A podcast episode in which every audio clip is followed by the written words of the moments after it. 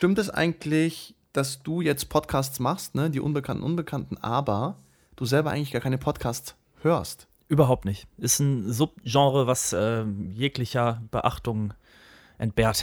Quasi, das ist für dich kein wirklicher Wert, ne? Podcast heißt, also bedeutet dir nichts. Das ist wie das Beilagenheft äh, in der Tageszeitung. Da guckst du rein und denkst dich, ja gut, Hackfleisch kriege ich bei Lidl günstiger. Okay, sind wir eigentlich dann das Hackfleisch bei Lidl oder was sind dann wir? Würde ich eigentlich auch sagen, ja. So die, die Ausschussware, Ja. die aber trotzdem Ah, ja. sagt, komm, auch ich habe eine Existenzberechtigung. Auch ich will zeigen, dass ich schmecke. Es ist quasi noch nicht alles verschimmelt, sagen, sagen wir mal Ganz so. so Es gibt noch. Teile, die schmecken noch. Es gibt noch Teile, die Okay. schmecken. Wenn man es vorne ein bisschen abschneidet, geht's. Ja, ich wollte mit dir eigentlich so ein kleines Spielchen machen, ganz kurz. Ich würde dir so ein paar Begriffe jetzt mal nennen und du musst sehr, sehr spontan antworten, was das sein könnte aus der Podcast-Welt, die alle Leute kennen, die diese Podcasts hören, die eigentlich also ziemlich bekannt sind. Und dadurch, dass du überhaupt gar keinen Plan hast, bin ich mal gespannt, was du spontan aus deiner Reaktion jetzt antwortest. Auch Ne? ganz schön gemein. Aber gut, okay, go. Ja, das ist es natürlich. Okay, Nummer eins. Sabine Rückert. Sabine Rückert. Ja, ähm, nach Inga Lindström und Rosamunde Pilcher jetzt der Sat 1 Zweiteiler Sabine Rückert. Leben in der Einbauküche. Irgendwie sowas.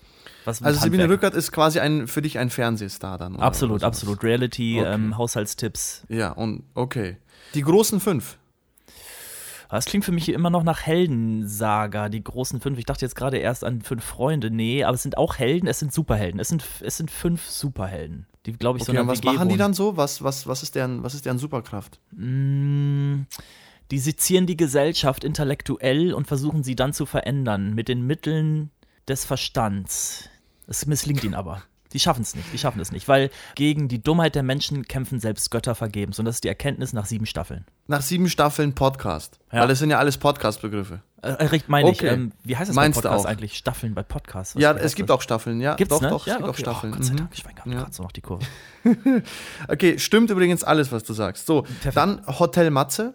Oh, Hotel Matze. Das klingt wie Villa Germania, so ein, so ein ähm, RTL 2 Doku-Shit, der aber eigentlich den, den Namen Doku nicht verdient. Da hält man mit der Kamera drauf und sagt sich, ja, heute sind wir im Bordell.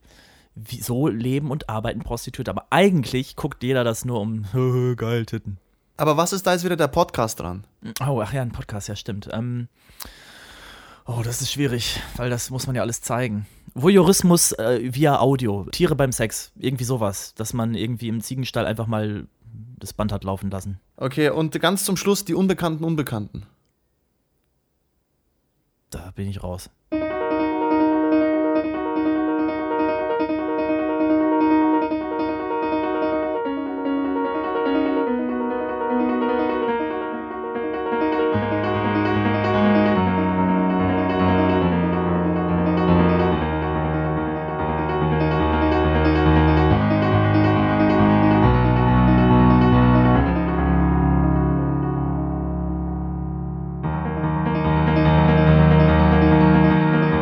Heute ist der 15. Juni. Ganz herzlich willkommen zu Die Unbekannten Unbekannten. Mir gegenüber sitzt, wie alle zwei Wochen, Alexander Löwen, Leiter der Tierverwertungsanlage Sottrup-Höcklage Süd im Industrieweg 23. Hallo Alexander, schön, dass du hier bist. Hallo Henrik, vielen Dank für die Einladung. Ja, gerne, gerne. Bist mal rausgekommen zu Hause da beim Gestank, ne? Ja, und ich habe ja auch so vor mir zum Beispiel Heidelbeeren. Hm. Mm, Deswegen dachte ich mir, heute werde ich mal auf Tiere verzichten, Oh, gut. Auf Tieressen, sondern ich werde einfach mal jetzt mit Heidelbeeren mich begnügen. Und ist ich auch schön. Ja, auch, auch Schmeckt. diesen Verwesungsgestank mal rauskriegen aus der Nase, ne? Ja, ja, ja, das ist ganz, ganz, ganz schrecklich. Aber ähm, ich freue mich bei dir jetzt quasi Verwesungen auditiv ähm, ja, von mir zu geben. Ach, schön. Mm, Ja, ich Freu darf auch. die, die, die Hörerinnen und Hörer begrüßen. Hallo, herzlich willkommen zur zweiten Folge. Wir haben heute viel vor mit euch und wir haben also natürlich ein ganz krasses Highlight heute, ne? Hm. Magst du es gerade sagen, was das Highlight ist? Das Highlight ist Laila. Das fasst sich zusammen in einem Namen. Laila. Laila ist das Highlight. Absolut. Die angehende Kriminologin, die wir befragt haben zu allen möglichen Themen, Täter, Opfer, Medienphilosophie, also es wird alles heute drankommen. Genau. Lohnt sich also. Ganz wichtig, vielen Dank für das Feedback eigentlich, was wir bekommen haben, ne? Ist richtig. Wir haben ordentlich viel Feedback bekommen und es war meistens sehr positiv. Auch richtig, also auch bei mir, was äh, über sämtliche Kanäle so kam, viele WhatsApp-Nachrichten oder mal eine Message auf Facebook. Wirklich, also die Leute sagen, ja, komm, ihr redet ehrlich über, auch über eure Sorgen. Das, äh, das nötigt den Leuten Respekt ab. Finde ich toll und genau das wollen wir auch. Ne? Wir wollen ja uns auch ein bisschen so zeigen. Wir wollen zeigen, was macht dieser Job mit uns, diese Jobs in Medien- und Kulturlandschaft. Und äh, ja, kommt an, also Genau. freue mich drüber. Es gibt eine Möglichkeit, so zu schreiben, dass Hendrik und ich das beide lesen können. Und zwar eine E-Mail-Adresse, die da lautet nämlich die unbekannten unbekannten at gmail.com. Die Nice. unbekannten unbekannten at gmail.com. Schreibt uns gerne. Wir haben sicherlich noch viel zu lernen, was Podcasting angeht. Es ist ja eigentlich ein ganzer Prozess, den wir hier in Gang gesetzt haben. So ist es. Und man kann es vergleichen mit, wenn man irgendwo in einem neuen Medium anfängt, wie findet man einen Stil? Ne? Wie findet man überhaupt eigentlich zu dem, was man eigentlich wirklich will? Und ich glaube, das wird über die im Laufe der Folgen auf jeden Fall passieren, dass wir Richtig. uns da noch mehr finden, dass wir noch mehr finden, was ist uns eigentlich wichtig und was, welche Schwerpunkte setzen wir noch mehr und was hauen wir dann eher raus und so.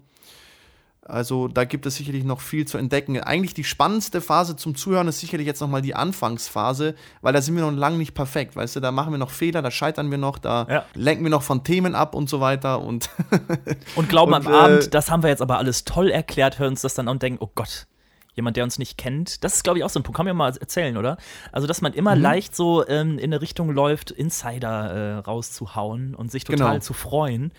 Aber wenn man dann objektiv draufschaut, merkt man, warte mal, wenn das jetzt irgendeiner aus, aus Wimmer hört, zum Beispiel, ja, oder Stem wie de Levern zum Beispiel auch, zum Beispiel, dann, wo du herkommst, nämlich deine Richtig. Heimatstadt, genau. dann ist das natürlich was ganz anderes. Ja, das heißt, wir müssen viel auch Kontexte bringen, wir müssen viel auch Hintergründe bringen und man hat mir zum Beispiel gesagt, Medienbegriffe sollte ich auch mal erklären und nicht einfach so für gegeben hinnehmen. Fand ich einen sehr guten Hinweis, werde ich Total. sicherlich befolgen. Da wird man tatsächlich betriebsblind, ne? Dass man so denkt, so, ja, weiß doch, weiß man doch. Ja, dass Und- man so eine Art von Allgemeinwissen äh, Wissen voraussetzt, äh, was natürlich überhaupt nicht Allgemeinwissen ist. Richtig. Wollen wir eigentlich jetzt schon zu Laila kommen oder wie? Ja, gerne, die sitzt hier doch schon die ganze Zeit. Na, eben nicht. nee, genau, das, müssen wir, ist das Thema. müssen wir vielleicht mal jetzt mal sagen.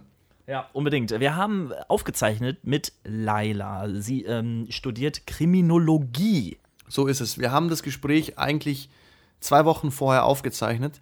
Und äh, was mir irgendwie wichtig zu sagen ist, wir haben das Gespräch mit Laila vor den Ereignissen um George Floyd aufgezeichnet. Das heißt, wir haben mit ihr über Rassismus überhaupt nicht gesprochen. Hätten wir wahrscheinlich gemacht. Klar, genau, weil das ja auch mit Kriminologie irgendwo sehr, sehr, sehr eng zusammenhängt. Ist so Genau. gewesen, das war zeitlich einfach in der Zeit ähm, noch nicht Thema. Jetzt gerade ist ja wirklich, ähm, ja, es sind überall zu lesen, überall zu hören, dass wieder ja Rassismus diskutiert wird. Es ist einfach da, das Thema gerade nochmal noch mal stärker als sonst. Nochmal stärker als sonst, obwohl es natürlich eigentlich immer da ist, sozusagen. Wo, äh, vielleicht wollen wir es kurz anschneiden, weil ich habe hab mir so überlegt, Henrik, so was können wir eigentlich ganz subjektiv, ganz von uns heraus zu diesem Thema eigentlich beitragen? Und jetzt wirklich nur mal auf, auf, auf den Beruf bezogen. Wenn du, wenn du so die Labels anschaust, die man sich selber ja irgendwie so aufdrückt, nicht wahr? Man ist irgendwie äh, offen, man ist irgendwie gebildet, irgendwie demokratisch, irgendwie links, nicht wahr? Also all diese Labels und dann schaust du aber so auf deine eigenen künstlerischen Erzeugnisse und dann fragst du dich, mh, inwieweit ist es eigentlich wirklich so? Und ich habe mich das so im Zuge jetzt bei meinen eigenen Filmen gefragt und festgestellt, dass es schon so ist, wenn bei mir People of Color ganz allgemein sozusagen in meinen Filmen vorkommen, dann auch immer deswegen, weil es um Herkunft geht. Ja. Also jetzt als Beispiel bei Erbarme dich unser geht es ja um die, also mein letzter Film, da geht es um die verbotene Liebe zwischen einem Jesiden und einer russisch-orthodoxen Frau. Und da wird aber das Jesidentum oder das Kurdischsein, äh, genauso wie das Russischsein, wird sozusagen halt thematisiert. Das ist Thema des Films. Ja. Wenn du aber meine anderen Filme anschaust, wo es überhaupt nicht um Herkunftsfragen oder Mentalitätsfragen geht, dann hatte ich offensichtlich nicht die Fantasie, meine Protagonisten quasi Ja. divers sein zu lassen, Das ist interessant. sondern ja. die sind eigentlich alle ziemlich weiß. Biodeutsche. Oh, sozusagen, sozusagen. Und das fand ich irgendwie so als, als selbstkritisches Element, um darüber nochmal mehr nachzudenken. Genau. mh, Fand ich jetzt irgendwie, war, war irgendwie ein Thema. Und das würde ich jetzt gerne mal hinterfragen. So, warum ist das so? Äh, wenn man jetzt zum Beispiel, ich glaube, du hast mal einen Film über einen Pianisten gedreht hier in Bayreuth, der kommt mir gerade so in den Kopf geschossen. Ja. Ähm, ja, warum den nicht mit einem schwarzen Pianisten besetzen? Läuft man Gefahr, jetzt rein künstlerisch gedacht, durch die Besetzung mit einem Schwarzen andere Themen anzuecken, die man in dem Film einfach nicht thematisieren will. Nicht, weil man die irgendwie außen vor lassen will. Ja, doch, doch will man ja. In diesem Moment will man es nicht thematisieren. Rein künstlerisch gefragt, besetzt man dann automatisch nicht mit einem schwarzen Künstler oder einem schwarzen Schauspieler, weil das dann einfach ja in dem Betrachter die Assoziation, oh, geht's jetzt doch hier irgendwie um Migration? Nein, das willst du nicht als, äh, als Regisseur, der eine Intention hat. Es soll nur um die Kunst gehen, nur um den, um den Druck an der Klavierschule, nur um das Leben eines Pianisten und eben nicht um die ethnische Herkunft, um die es aber irgendwie sofort geht, sobald ein Schwarzer in westlichen Filmen auftaucht. Aber das sagt ja was genau über unsere Gesellschaft aus. Das Ganz ist ja genau, genau. das Ding.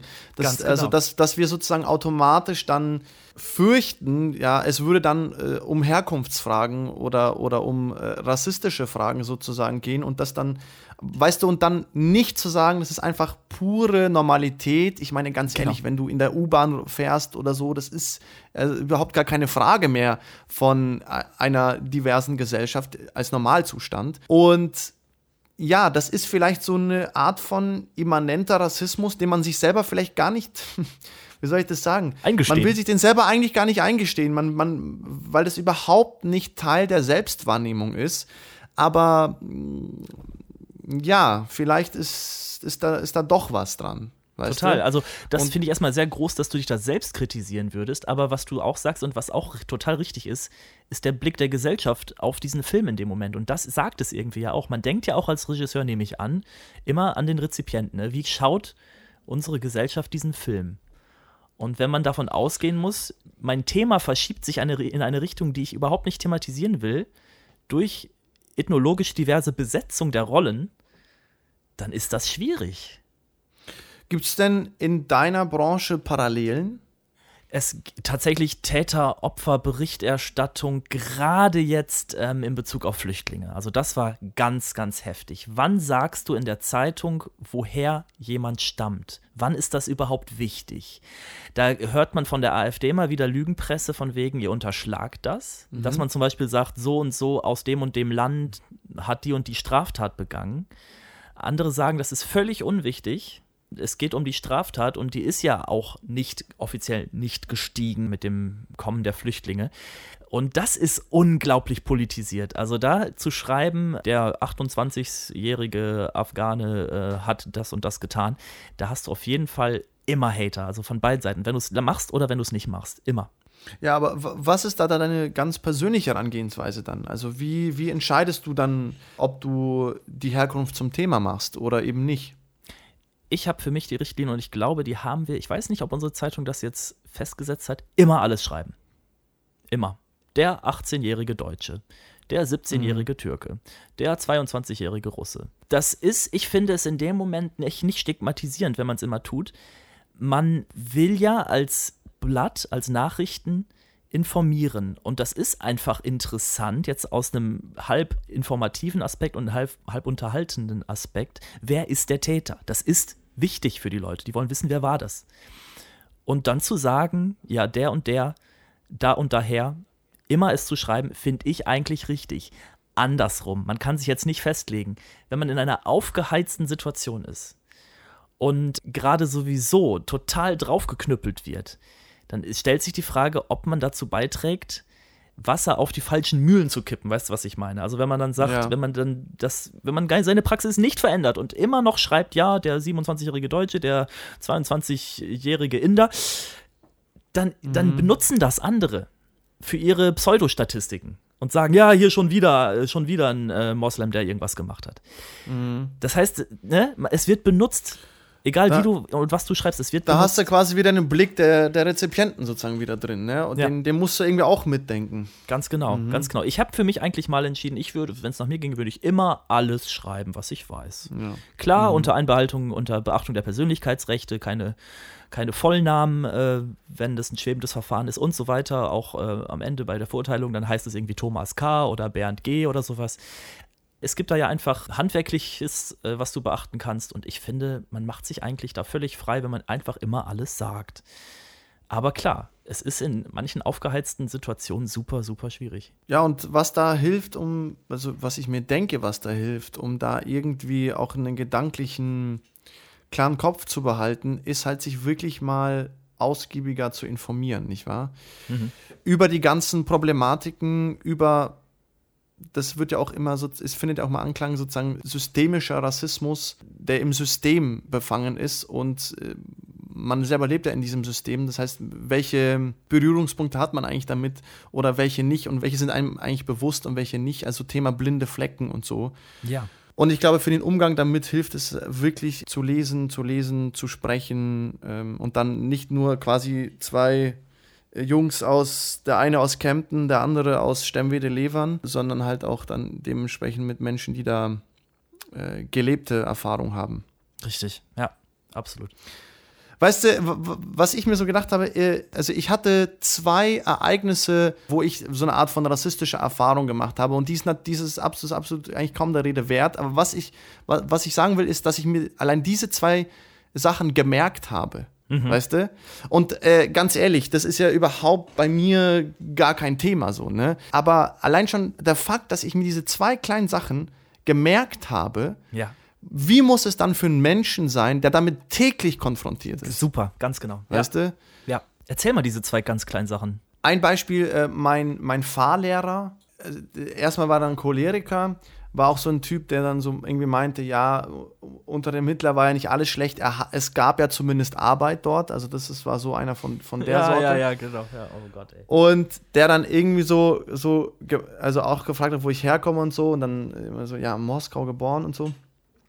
Und dann meinte der so, ah ja, naja, ihr Russen, also ihr solltet ja eigentlich alle CDU wählen.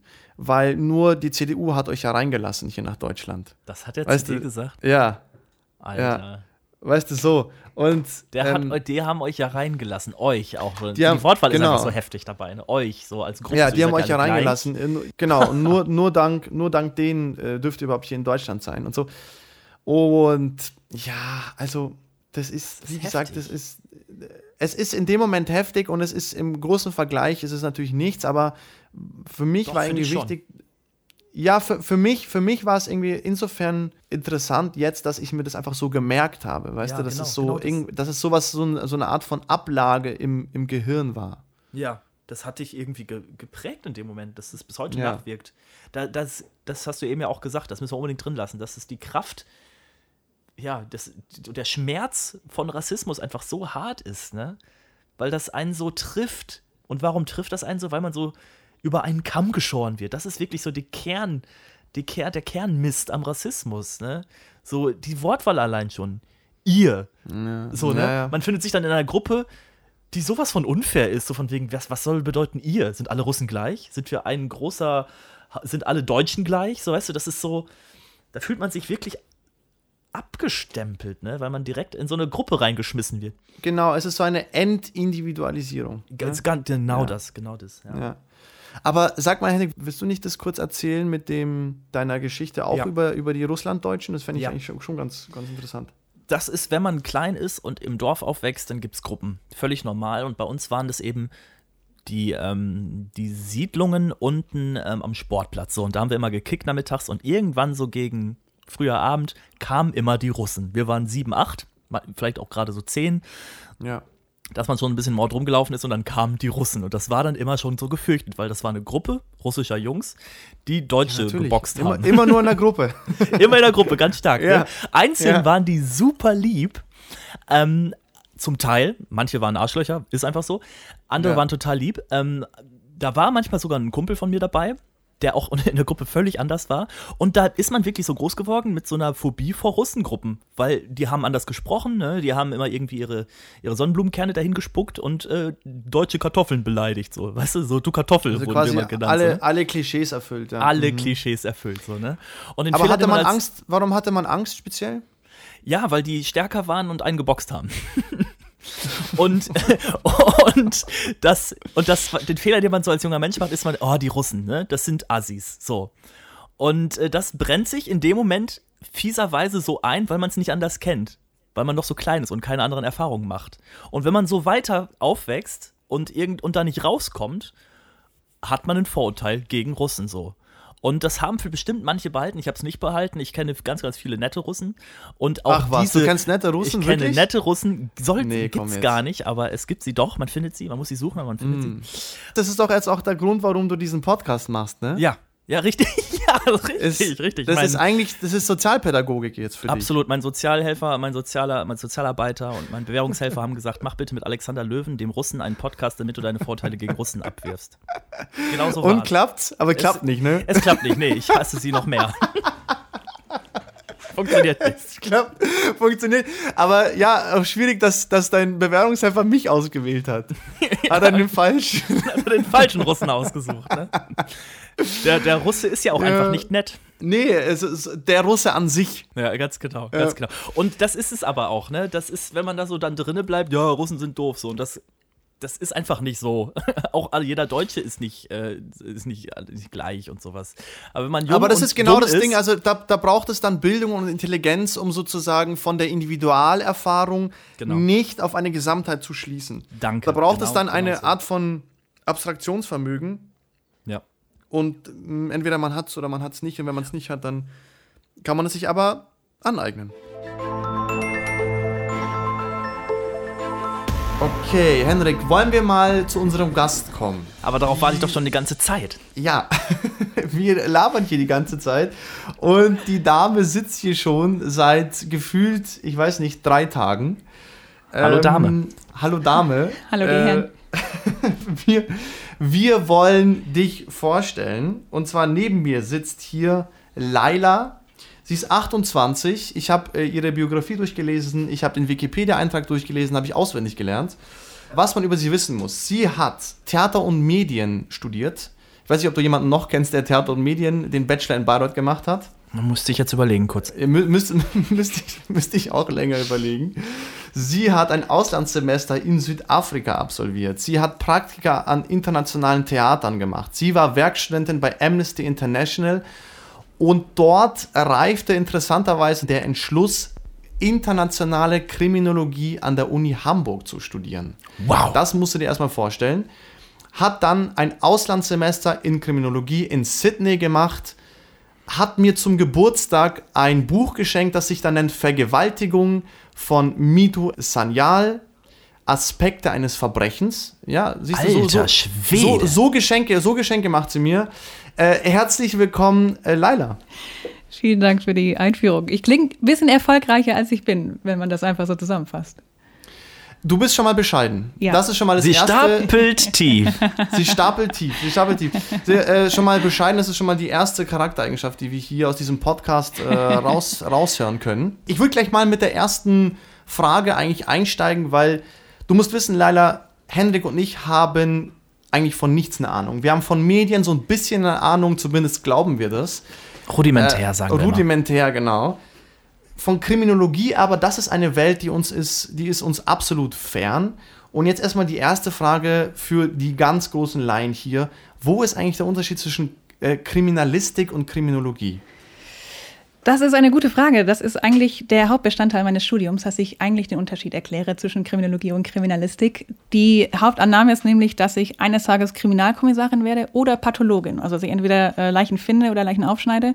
Keins davon stimmt. Kriminalisten arbeiten mh, sozusagen praktisch, während Kriminologen mh, eher theoretisch arbeiten und nicht am Einzelfall arbeiten, sondern stattdessen die Ursachen und Entstehungsformen und Erscheinungsformen von Kriminalität betrachten, allerdings gesamtgesellschaftlich und nicht auf das Individuum bezogen.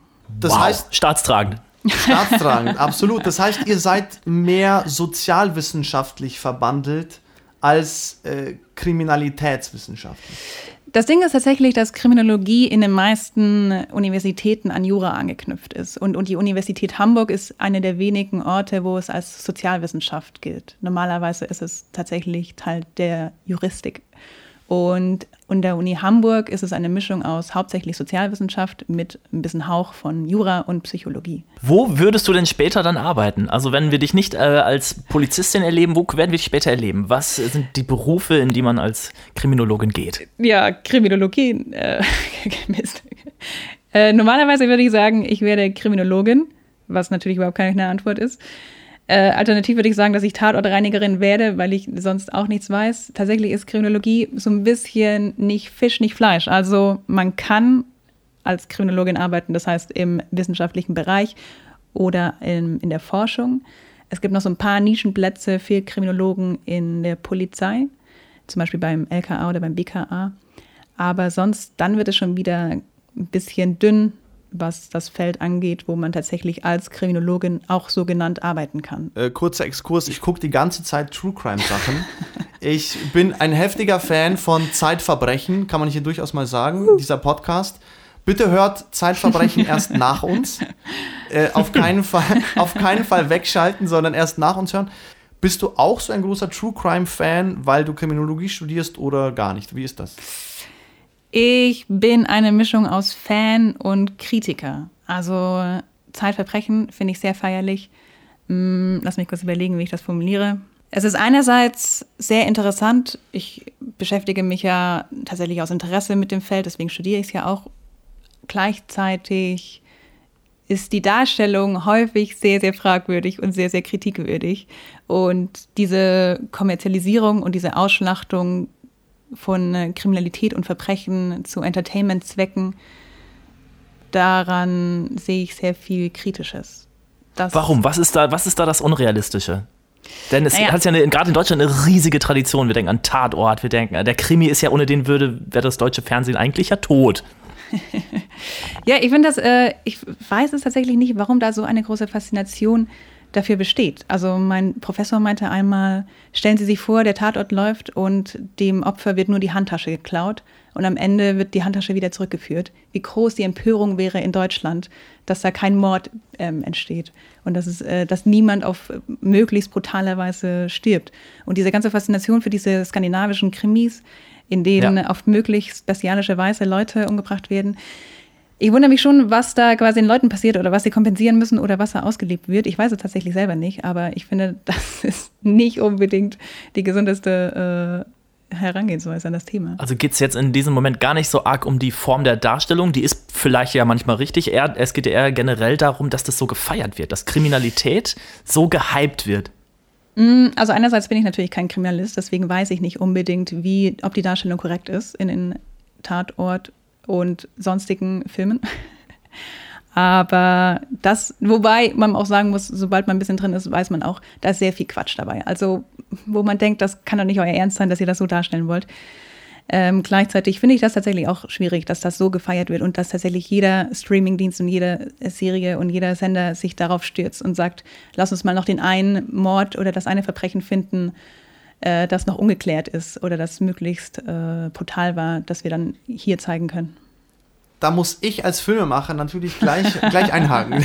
da muss ich natürlich, äh, das kann ich so natürlich nicht auf mir sitzen lassen, weil ich, ich spüre da schon auch eine Form der Verantwortung. Natürlich ist man als Filmemacher, als Drehbuchschreiber, als jemand, der an der Fiktion interessiert ist, natürlich ist man da wahnsinnig auch interessiert am krassen, am harten, an der Gewalt letztlich auch. Man ist natürlich an den Sachen interessiert, die starke Emotionen hervorrufen. Und da ist ja äh, gleichzeitig auch wieder das, ich sitze ja in meinem Kinosaal. Ich bin davon unberührt sozusagen. Mir passiert diese Gewalt nicht, sondern ich darf mich für 90 Minuten dem ausliefern, sei es jetzt True Crime oder ähm, Krimi an sich oder ein Thriller.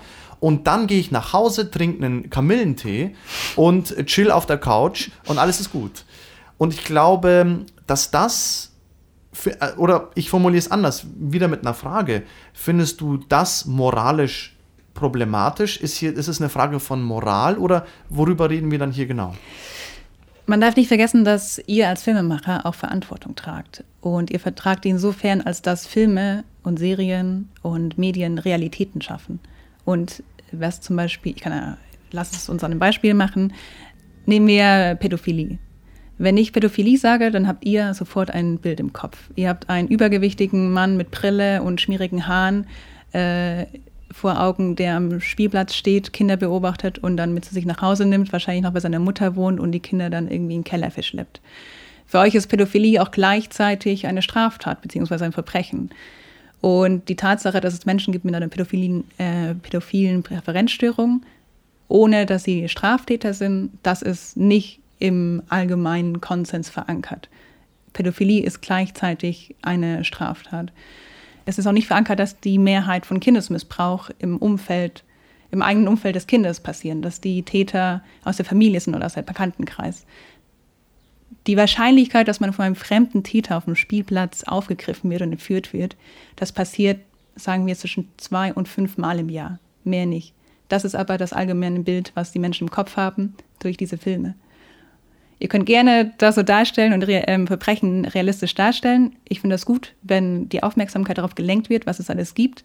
Aber diese Verzerrung und diese überproportionale äh, Darstellung von falschen Statistiken, damit kämpfe ich so ein bisschen. Und da frage ich mich natürlich dann als Kriminologin, als Angehende, was fasziniert einen denn dann an dem Bösen? Wenn äh, das ja sicherlich so ist, dass wir Medienmacher da ein bisschen Gefahr laufen, das alles zu verzerren und natürlich auch irgendwie verkäuflich zu machen. Aber du gehst ja in diese Richtung. Was fasziniert dich an dem Bösen oder braucht man gar nicht, sich für das Böse zu begeistern, um Kriminologie zu studieren? Das braucht man bestimmt nicht, aber das Interessante ist, es gibt nicht das Böse. Es ist noch, ich bin noch nie einem Straftäter begegnet, der von Grund auf böse ist und das einfach in seiner Natur hat.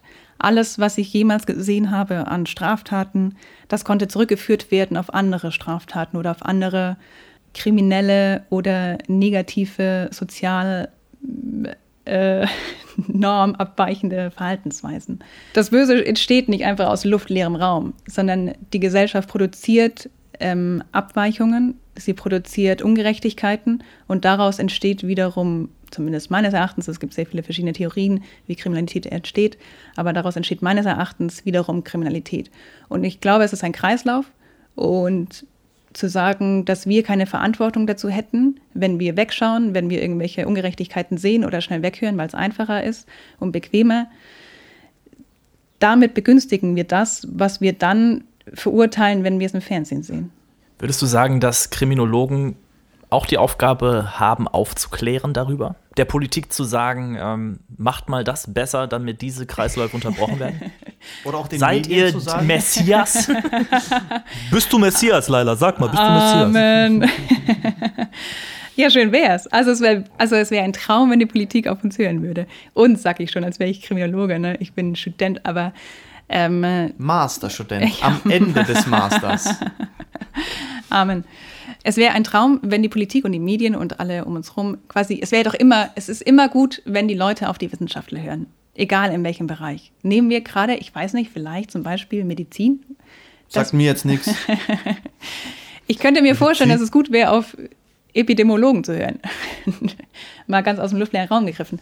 Ja. Und insofern wäre es auch gut, auf Kriminologen zu hören. Es gibt auch eine große Anzahl von Kriminologen, die sagen, Gefängnis ist nicht die beste Form der Bestrafung. Das sollte eigentlich nicht so äh, aggressiv verwendet werden, wie es zurzeit verwendet wird, auf jedes beliebige Verbrechen.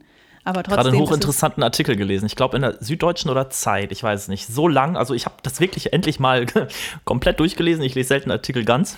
Aber da bin ich dran geblieben, weil er wirklich, ich glaube, ein ehemaliger Gefängniswärter war das, der jetzt auch Anwalt noch ist oder sowas. Oder ich glaube, er war sogar Anstaltsleiter oder so. Und der sagt, wir machen das komplett falsch, wie wir es gerade tun. Ja. Gefängnisse sind so ziemlich das Schlimmste, stigmatisierendste. Die Ja. reiten einen quasi erst richtig in die Scheiße, wenn du am Anfang einer, einer äh, kriminellen Karriere stehst. Ist das so? Ja. Also die Rückfälligkeit, wenn man aus dem Gefängnis kommt, ist höher, wie wenn man nicht ins Gefängnis geht. Das Gefängnis macht alles schlechter. Man kann sich im Grunde vorstellen, man hat eine Klasse, eine Schulklasse, ein Junge benimmt sich ein bisschen daneben Und statt dass man den Jungen besser in die Klasse integriert und ein bisschen besser fördert, nimmt man den Jungen aus der Klasse raus, sperrt ihn in einen Raum mit nur furchtbaren äh, antisozialen anderen Jungs, die sich alle daneben verhalten. Und dann später, Jahre später, holt man ihn wieder zurück in die Klasse und sagt, so, jetzt verhältst du dich aber bitte wie die anderen und äh, gliederst dich wieder ganz normal ein. Wir erwarten von dir, dass du dich jetzt ab sofort an alle Regeln hältst, nachdem er drei Jahre mit den schlimmsten anderen Jungs zusammen gepfercht war. Natürlich Warum wird er tun sich nicht wir- an die Regeln halten. Ja, warum tun wir uns denn so schwer, das nicht zu, ver das zu verändern als Gesellschaft? Und, Brauchen und, wir und diesen wenn ich dann hinterher fragen Bestrafungsgedanken? darf, wenn ich da hinterher fragen darf, äh, brauchen wir nicht den Schutz der Gesellschaft?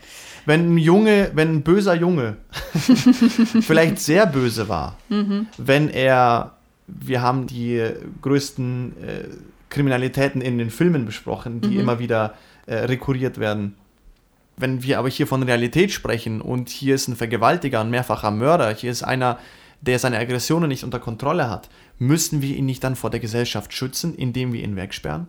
Also als Politiker heimst man sich kein Ruhm ein, wenn man sozusagen soft on crime ist. Ja. Es wird niemals gut laufen für dich als Politiker, wenn du Lockerungen durchgehen lässt, wenn du die Gesetze so veränderst, dass sie zugunsten von Gefangenen sind. Weil die Gesellschaft möchte nicht, dass jemand, der sich daneben verhält, dann anschließend sozusagen profitiert. Viele sagen ja auch, im Gefängnis zu sein ist wie im Hotel zu sein. Man hat da irgendwie sein Bett und man bekommt da einfach Essen und muss überhaupt nichts dafür machen. Und dadurch, dass man, sagen wir, nehmen wir den Fall von Lockerungen. Gefangene dürfen, werden gelockert, sie haben Ausgang, obwohl sie im Gefängnis noch eigentlich ihre Haftstrafe nicht verbüßt haben. Sprich, abends müssen sie wieder ins Gefängnis. Der Gefangene, der in diesem Moment außerhalb des Gefängnisses eine Straftat verübt, dessen äh, Verbrechen wird zurückfallen auf den Politiker, der diese Lockerung quasi durchgesetzt hat. Der Politiker entscheidet natürlich nicht über die Lockerung des Gefangenen, aber er hat das, die Strafpolitik in dem Maße beeinflusst. Das wird auf den zurückfallen, also sagt man, gut, dann machen wir gar keine Lockerung, bevor irgendein Straftäter sich daneben verhält. Tatsache ist aber, die Gefahr, die durch Gefangene ausgeht, die Lockerung erhalten und schwere Straftaten verüben, die Gefahr ist genauso groß wie durch die Normalbevölkerung. Die Wahrscheinlichkeit, dass dieser Straftäter eine schwere Straftat begehen wird, ist so gering, dass es nicht höher ist, wie wenn wir durch die Straßen laufen und jemand begegnen, der nicht im Gefängnis ist. Das Zusätzlich finde ist ich ein total interessanter Punkt, dass wir uns als System selbst im Weg stehen, ja eigentlich dadurch. Durch unser, durch unser demokratisches System, was den äh, legitimiert, der die meisten Stimmen kriegt. Und äh, der aber das nicht auf die Agenda setzt, weil es nicht in ist. Ja, zusätzlich kommt noch hinzu, das ist der allergrößte Witz, dass Gefangene, die Lockerung erhalten, später weniger rückfällig werden. Die werden sich besser reintegrieren, die werden weniger arbeitslos sein, die werden weniger schwere Straftaten verüben. Gleichzeitig ist die Politik aber so, dass sie Lockerung eher verhindert. Was wiederum bedeutet, dass die Gefangenen weniger Lockerung erhalten und dadurch eher straffällig werden. Krass.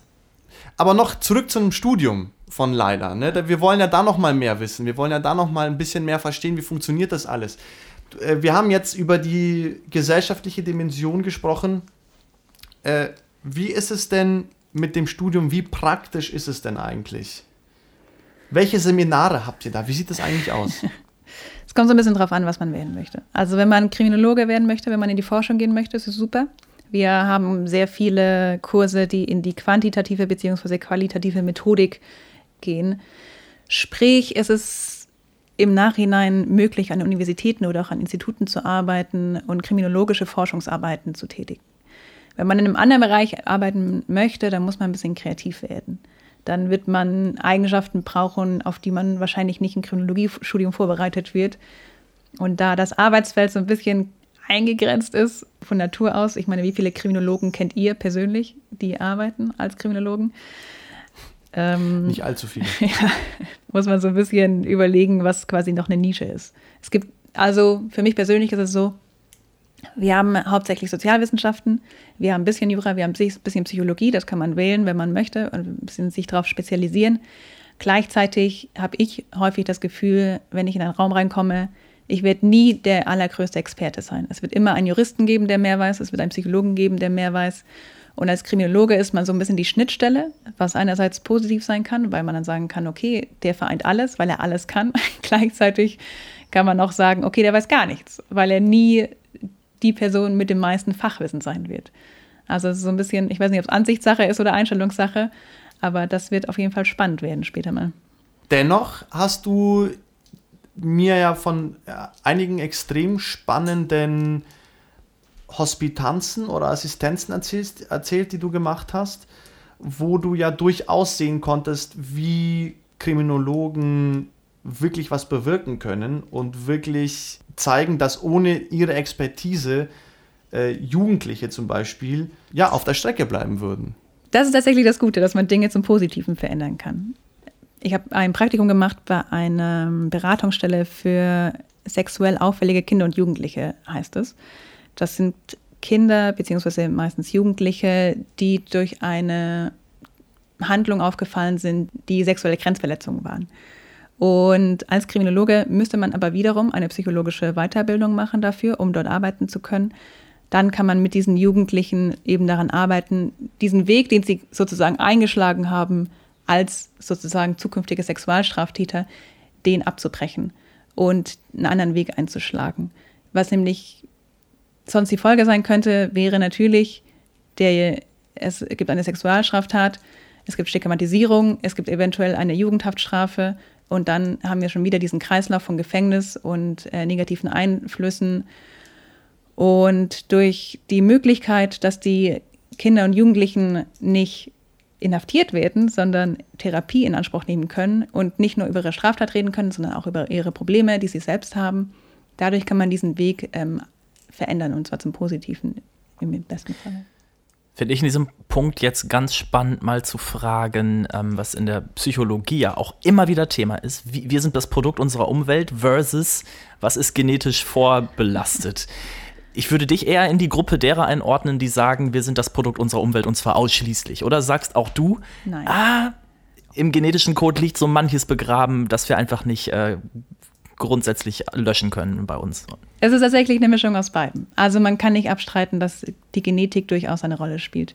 Zum Beispiel Impulsivität wird tatsächlich zu manchen Teilen weiter vererbt. Die Fähigkeit, mit Stress umzugehen. Süchter werden weiter vererbt. Nicht natürlich automatisch, aber die Veranlagung dazu wird weiter vererbt. Das kann man nicht abstreiten. Gleichzeitig muss ich sagen, ich bin äh, großer Anhänger davon, dass man sagt, die Umwelt hat einen schwerwiegenden Einfluss auf die Entwicklung der Person. Und ich habe in dieser Beratungsstelle keinen einzigen Jungen getroffen, der in einer glücklichen, harmonischen, wunderbaren Familie aufgewachsen ist, mit einer Kernfamilie, zwei süßen Geschwistern und einer wunderbaren Schulklasse, die ihn niemals gemobbt hat und immer unterstützt hat, äh, egal was er gemacht hat, und er seine Träume ausleben könnte. Und dann ist er plötzlich Sexualstraftäter geworden. Das habe ich noch nie in meinem Leben gesehen. Wow. Das sagt ja fast ich, eigentlich, ich, oder? Ich finde es total spannend, auch deswegen, weil das alles klingt so ein bisschen wie, wie eine, ich sag nur, es klingt nur wie eine Relativierung von Kriminalität, aber es ist keine Relativierung, sondern es ist eine Ergründung davon. Genau, genau, Und eine das, Erklärung, das, ne? Genau. Und das finde ich, habe ich immer das Gefühl, dass man sich das nicht so recht traut. Ja, Ja. weil ein, ein, ein sexueller Straftäter, oh mein Gott, das ist ein sexueller Straftäter, das war's. Äh, wir- man wir macht wissen sich genau, fast was- schon was gemeint verdächtig, indem man den erklären will, ja. Man macht sich, man, man, man läuft Gefahr in der Öffentlichkeit als jemand wahrgenommen werden, zu werden, der sich auf die Seite von dem stellt. Und das ist das Gemeine, wenn man ihn doch nur verstehen will. Und dafür gibt es Kriminologen. ihr seid die Fußabtreter der. Ich mache mich verdächtig? Oh mein Gott.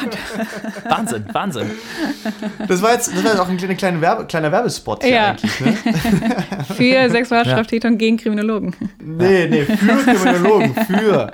Für, ja, natürlich, ausschließlich Ja. für Kriminologen. Aber es ist verstehen. tatsächlich so, was ich so beobachten würde in der Medienlandschaft, es ist tatsächlich so, wenn man Partei ergreift, oder anders gesagt, man, man läuft wirklich Gefahr, Partei zu ergreifen und den in Schutz zu nehmen, ja, was man ja gar nicht will. Man will, das, man will diese Dinge erklären können. Ne?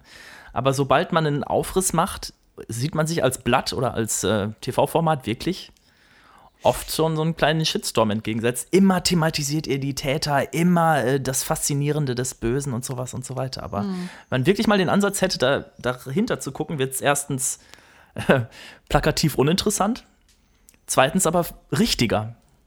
Vielleicht ist da einfach die Gesellschaft nicht äh, bereit dazu. Vor allem steht ja dann immer gleich der Vorwurf im Raum, dass man die Straftat rechtfertigen will und den Täter in Schutz nehmen möchte. Aber das möchte man natürlich nicht. Man möchte es erklären im besten Fall zur Prävention, aber nicht zur Entschuldigung. Sagt die angehende Kriminologin Laila. Hast du toll um so ein bisschen, um so ein bisschen Tagesschau-Feeling auch reinzubringen, Voll gut, oder? richtig professionell, Ja. fast schon, fast schon Lügenpresse-Niveau. Ähm, Ja, Falls jemand vergessen hat, worum es geht. richtig. Und es geht ja ähm, hier schließlich darum, auch ein bisschen Professionalismus auch vorzugaukeln, oder? Ich glaube, das ist Ich auch glaube, das ist wichtig. Professionalität. da, das ist, ich glaube auch, die so. Besten sind nur die Besten, weil sie am besten Professionalismus vorgaukeln. Äh, ganz kurz, äh, ich, ich habe ja mal Stermann und Grissemann getroffen. Weißt du, was die gesagt haben? Die haben gesagt, äh, wir sind Laien, die so tun, als ob sie Profis wären. Wer hat das gesagt? Nochmal ganz kurz. Stermann und Grissemann. Wer ist das? no idea. Henrik, willst du mich verarschen? Name dropping, verfeinst mir. sorry. Stermann und Grissemann, die österreichischen Late-Night-Moderatoren. die sind klasse. Die mal vor, wir sind Kaiserlaufen. Keine Ahnung, ob Ja, die vor wir sind doch, Kaiserlaufen, doch, doch. aber Die beiden sind gut, sitzen zusammen Ja. an so einem Tisch, ne? mehr so wie so, ein- so, genau. so ein Partyraum genau. eingerichtet. Super, ja, die kennst du schon. Die kennst du schon. Die sind ja, klasse, richtig, die kenne ich. Sagen wir was. Nein, die sind richtig gut. Aber weg von Stermann und Grissemann, zurück wieder zu Laila. Hin zu Laila und hin zu ihren Ach, äh, Karriereambitionen. Laila, Sie ähm, schläft schon. Sie schläft, ja. Und ist das auch Klingt bezeichnend für, für die Erwartungen, die du an dein Berufsleben hast? Weil das ist so ein bisschen, da, da müssen wir jetzt schon mal drauf kommen. Henrik und ich Hm. reden ja jetzt viel oder werden auch viel darüber reden, welche Erwartungen wir haben und welche Hoffnungen wir haben und welche sich dann einlösen und welche dann absolut zerstört werden. Da sind wir auch selber sehr gespannt drauf, was da passiert. Und bei dir würden wir jetzt natürlich auch gerne wissen, mit welchen Erwartungen bist du eigentlich ins Studium gestartet und haben die sich eingelöst oder nicht?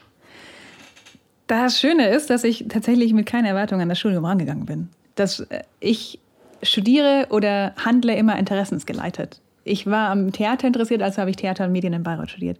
Dann habe ich mich für Kriminologie äh, interessiert und habe also Kriminologie in Hamburg studiert, ohne eine Sekunde darüber nachzudenken, was eigentlich der Jobmarkt dazu sagt und vor allem, was die Kombination Theater und Medien plus Kriminologie überhaupt für irgendeine realistische Chance jemals haben wird in Kombination. Sprich, da ich keine Erwartung habe, kann dann auch keine Erwartung erfüllt werden, beziehungsweise äh, nicht erfüllt werden. Das ist mein Zukunftstipp an alle. Keine Erwartung haben. Das hilft sehr, nicht enttäuscht zu werden. Aber würdest du sagen, Das du gehst morgens zur Uni, dass du sagst, boah, jetzt ich beschäftige mich etwas, äh, mich mit etwas, das mich total interessiert. Das ist doch schon mal viel wert. Das ist ja natürlich auch der beste Motivator. Wenn ich es nicht mache für das Geld oder eine Stelle, auf die ich hinarbeite, ohne zu wissen, ob ich es jemals bekommen werde, sondern weil ich mich tatsächlich dafür interessiere. Behaupte ich jetzt mal. Was wäre dein Traumjob? Oh. Achterbahningenieur. Sehr schön. Achterbahningenieur klingt total spannend. Ganz persönlich gefragt, unsere Generation fragt man ja nicht mehr, eigentlich nicht mehr, was ist dein Traumjob? Unsere Generation fragt man eher, wie, ist dein, wie sieht dein Work-Life-Balance später mal idealerweise aus? Laila, shit. wie sieht später mal dein Work-Life-Balance aus? Wie willst du leben? Wie ist deine Perspective on your job, private life? Also ich habe vermutlich eine extrem unrealistische äh, Vorstellung, was meinen Beruf angeht, weil sie gleichzeitig gewaltpräventiv, kriminalitätsverhindernd, armutsbeendend und kommunistisch ist in all ihren Aspekten gleichzeitig. Ist Alles das, runter das mir Känguru aus die den. Känguru-Chroniken ähm, persönlich sehr nah? Die, die, Wei- die weibliche Känguru. Ja, oder? Die, die Kängura. Sie ist die Kängura unter den Kriminologen. Ich würde Ja. so ein Känguru nachmachen, wenn ich wüsste, wie sie machen. Oink. Ja, stimmt, Oink, Dabei ja, warst genau. du doch in Australien, oder nicht? Das ist leider sehr wahr. Meistens haben sie gar nichts gemacht. Aber ich höre raus, dass du die Welt verbessern willst, Laila, oder? Das ist natürlich der Idealismus, mit dem man als Mensch an den Arbeitsmarkt herangeht, der noch keine Berufserfahrung hat. Sind wir ganz ehrlich. Also in der Sekunde, in der ich nicht mehr Student bin, werde ich meine Erwartungen sowas von dermaßen runterschrauben. Das ist aber wie bei der Achterbahn ein himmelhoher Fall. Ich wünsche dir trotzdem, dass du ähm, diesen Spirit nicht verlierst. Don't lose your faith. Definitiv. Und weißt du, was ich mir so gedacht habe, Hendrik? Die Laila hat eine unglaubliche Lockerheit, was die Zukunft angeht. Äh, Ich, wenn ich das so richtig raushöre, Laila, dann ist doch dein Motto auch einfach, wird schon. Wird schon irgendwie. Und ich glaube, Hendrik, da können wir uns schon eine, Sche eine Scheibe abschneiden, oder? Eine ganz fette, Laila. Hier, ne? Ich lege drei Finger auf mein Herz. Sie- Hört man jetzt nicht, aber ich hoffe, man Henrik macht die Faust aufs Ich Herz spür's. wie ein richtiger Gangster. Wie ein richtiger Gangster. Laila, vielen Dank, dass du bei uns Absolut. warst. Bei den Unbekannten. Unbekannten, kurz du mit Doppel-U. Und wir wünschen dir alles, alles erdenklich Gute. Und natürlich auch eine Vision, die du hast. Du äh, hast sie vielleicht noch nicht gesehen für einen beruflichen Werdegang. Aber du willst die Welt Um mal, verändern, mit das ist richtig. ab, um mal mit Floskeln abzuschließen. Äh, Laila, äh, ganz herzlichen Dank für deinen Besuch. Äh, Bleib, wie du als, bist. Unbe als unbekannte Unbekannte. Da finde ich. Ja, wir werden, wir werden deinen Lebensweg weiterverfolgen. Wir sind sehr gespannt, wo du am Ende dann genau landest. Henrik, das war die zweite Sendung, die Unbekannten Unbekannten. Und ich hab, äh, ich hab, äh, ich bin leicht erregt. Nicht nur du. In diesem Sinne, denke ich, verabschieden wir uns. Ganz, ganz herzlichen Dank äh, für alle, an alle, die zugehört haben. Und wir freuen uns auf die kommenden Sendungen, auf die kommenden Gäste, auf alles, was es noch zu besprechen gibt. Und eines ist sicher, es gibt noch sehr, sehr, sehr viel zu besprechen. So sehe ich das. Ciao mit V. Küsschen, bis in zwei Wochen. Ups, jetzt sind wir ja immer noch da. Hallo Henrik. Verdammt. Grüß dich, Alex. Äh, Bist du gar nicht haben- rausgegangen? Nee, jetzt, äh, die, ich weiß nicht, die, die Musik hat doch schon gespielt, jetzt sind wir immer noch hier. Was machen wir denn hier überhaupt noch? Das ist wie so ein Moment, wenn man sich verabschiedet, aber mit dem Typen in dieselbe Richtung gehen muss und noch zehn Minuten weitergeht, aber man hat so einen Tschüss Und an- gesagt. Mega und an der. Ampel steht. Oh ja, mega, mega komisch. Ich weiß eigentlich gar nicht, was ich sagen soll, aber es gibt noch einen Grund, warum wir hier sind, oder? Glaube ich auch. Und Sagst zwar, du ihn? Ich sag ihn jetzt. Erstmal danke an Laila. War toll, tolles Ja, Gespräch. vielen, vielen Dank. Richtig gut. Und wir haben mit ihr ein Spiel gespielt. Einfach, weil wir beide, Alex und ich, super Tatort-Fans sind. Also ich auf jeden Fall richtig doll. Ich weiß gar nicht, wie- guckst du einen Tatort? Kaum. Kaum, ne? Hast du in der Sendung, glaube ich, auch gesagt. Muss ich nochmal nachholen. Ja. Jedenfalls haben wir ähm, Laila einfach mal Fake-Tatort-Titel und richtige Tatort-Titel gegeben und sie musste entscheiden, welcher welcher ist. Ich fand es sehr, sehr amüsant und da haben wir jetzt einfach mal einen kleinen extra Take für euch rausgeschnitten, den wir son gesondert gepostet haben.